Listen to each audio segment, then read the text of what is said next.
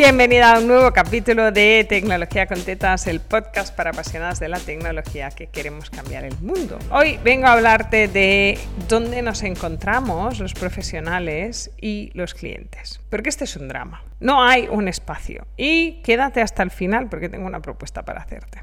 El drama es que los clientes no tienen un, voy a llamarle InfoJobs, ¿vale?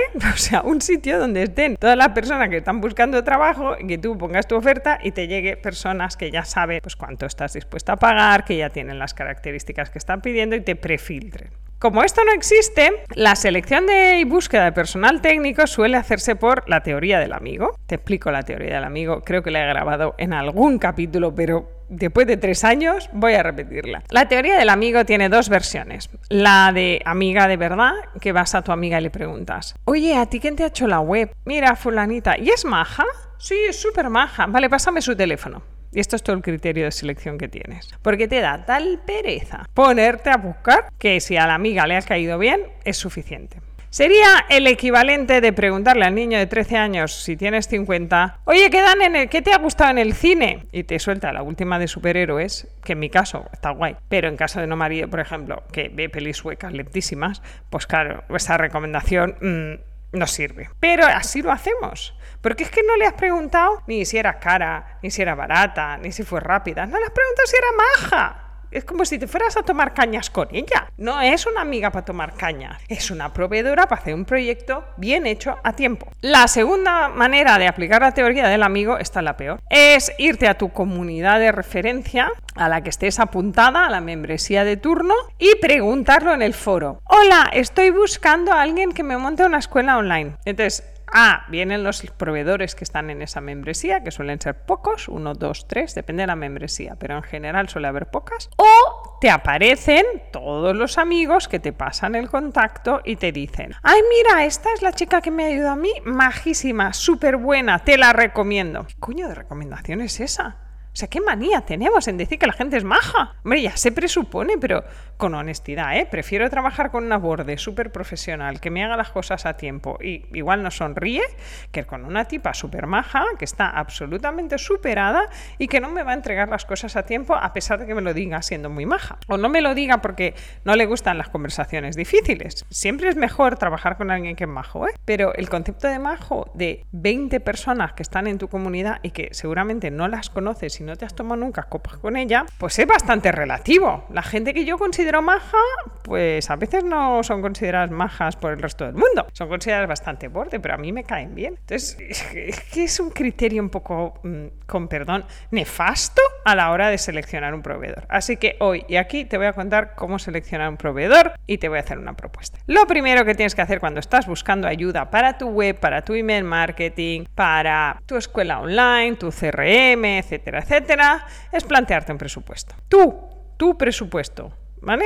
Es decir, yo me puedo gastar tanto porque esta va con tus números. Una vez tienes ese número, por ejemplo, quiero un CRM, no, es lo, no vale lo mismo un CRM para un equipo de 8 personas que un CRM para ti misma que eres una persona. Vamos a poner que estás buscando un CRM y que tienes un presupuesto de 1.000 euros. Voy a hacérmelo fácil, un número redondito. Si tienes un presupuesto de 1.000 euros, vas a preguntar aunque sea en tu comunidad, pero estoy buscando a una experta en CRMs que, y este es importante, haya cerrado más de tres proyectos en el último año, 3, 5, 20, ahora hablaremos de esto, y mi presupuesto es de 1.000 euros. Porque ves que entonces ya no te pueden pasar a las majas, porque no tienen ni puñetera idea de cuántos proyectos han hecho las majas, ¿vale? Y esto cierra. ¿Qué pasa? Que la proveedora que sí tiene el número que tú necesitas, te escribe y además sabe el presupuesto. Y te escribe y te dice, vale, yo estoy dispuesta a entrar aquí, estas son mis credenciales, estas son mis referencias, estoy dispuesta a hacer esto por mil euros. Y a partir de ahí puedes ver si te cae bien y es maja. ¿Cuántas proyectos debería haber cerrado el año anterior? Pues esto es un equilibrio entre precio y seniority, no sé la palabra en español,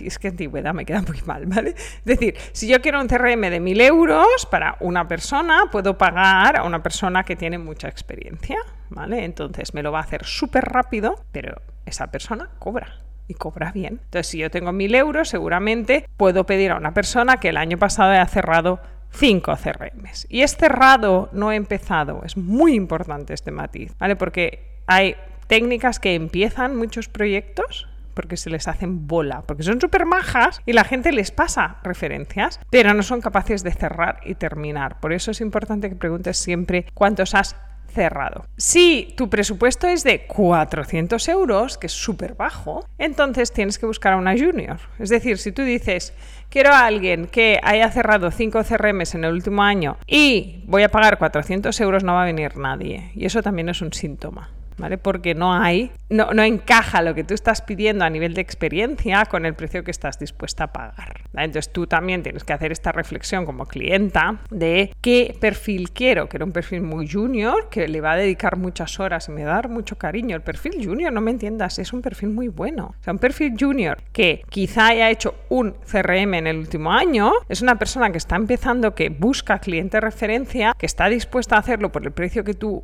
ofreces y además como tiene pocos clientes, va a poder dedicarle a esto mucho más tiempo del que puede una senior. O sea, una senior te va a decir, mira, son tres sesiones, tanto, tanto, tanto, te voy a comprar tanto, va así, así, así, y no me pidas extras, ¿vale? Porque ya saben cómo funciona. En cambio, una junior es la persona que le puedes decir, ostras, pues eh, mira, ahora que lo veo... Mmm, no es lo que quería, lo podemos cambiar y seguramente te va a decir que sí sin cobrarte extra. Te va a cagar en ti también. Puedes escuchar el podcast de la secuestra de las webs donde explico esto. Pero lo que es importante es que seas realista con tu presupuesto y el tipo de persona que ahora mismo es ideal para ti. Si tú eres una emprendedora muy novel, pues está bien que trabajes con una junior, porque por precio y por tipo de filosofía, por manera de trabajar os vais a entender muy bien. Si eres una emprendedora muy senior y llevas muchos años y vas a velocidad muy de crucero, no pagues a una junior por ahorrarte 300 euros porque lo vas a sufrir mucho más, vas a tener que asumir tu parte de la coordinación y de las decisiones, mientras que con una senior viene con las decisiones tomadas. Esto se hace así, así, así, como he visto 20 CRMs en el último año, si haces esto la vas a cagar y va a salir un desastre, así que yo te recomiendo hacerlo así, así, así, ¿vale? Esta es como la diferencia entre experiencia y no experiencia.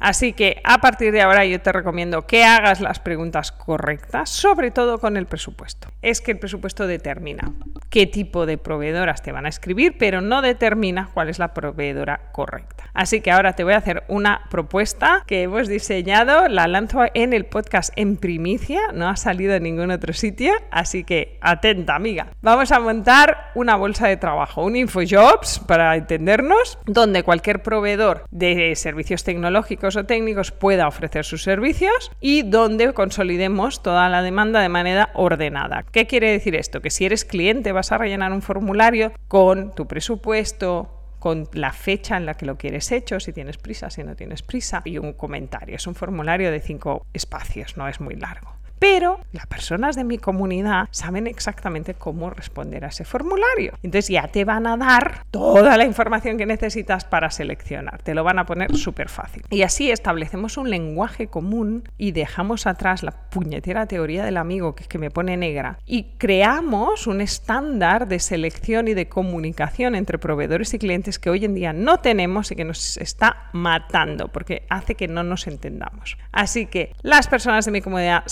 cómo responder, tú vas a hacer la petición como cliente siempre igual, con el mismo estándar y además cuando hagas esa petición te voy a mandar un documento, un manual de tres pasos de cómo hacer una selección, qué preguntas hacerle a esta persona cuando tengas a las principales seleccionadas, luego vas a tener que hablar con ellas. Y qué preguntas le haces no si es maja o no es maja. Tienes que hacer preguntas que te ayuden a decidir. Y finalmente el paso de las referencias. Cómo pedir las referencias, cuánto pedir y cómo hacer el mail a la persona que es referencia. Tienes ahí un mail escrito ya que puedes cortear y pegar, ¿vale? Te lo pongo súper fácil, paso a paso. Te doy los mails para decirle a las proveedoras que no, gracias, ¿vale? Así que ese documento es la Biblia de cómo hacer un proceso de selección de una proveedora tecnológica, así que te va a ayudar en todo, te va a llegar cada vez que nos mandes un proyecto, por si lo has perdido, por si no lo encuentras, vamos a ponerlo fácil. Así que te invito muy, muy, muy mucho a pasar por mi web, a buscar el espacio de contratar un programador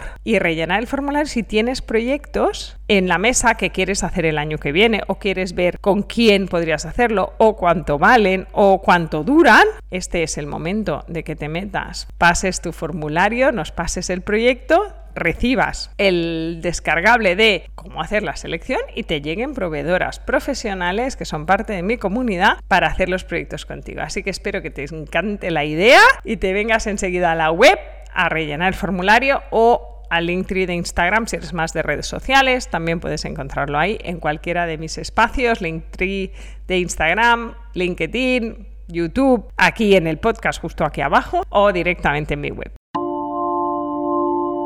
Espero verte muy muy muy pronto dentro de nuestra bolsa de trabajo y si no te escucho la semana que viene en un nuevo capítulo de Tecnología con Tetas, el podcast para apasionadas de la tecnología que queremos cambiar el mundo.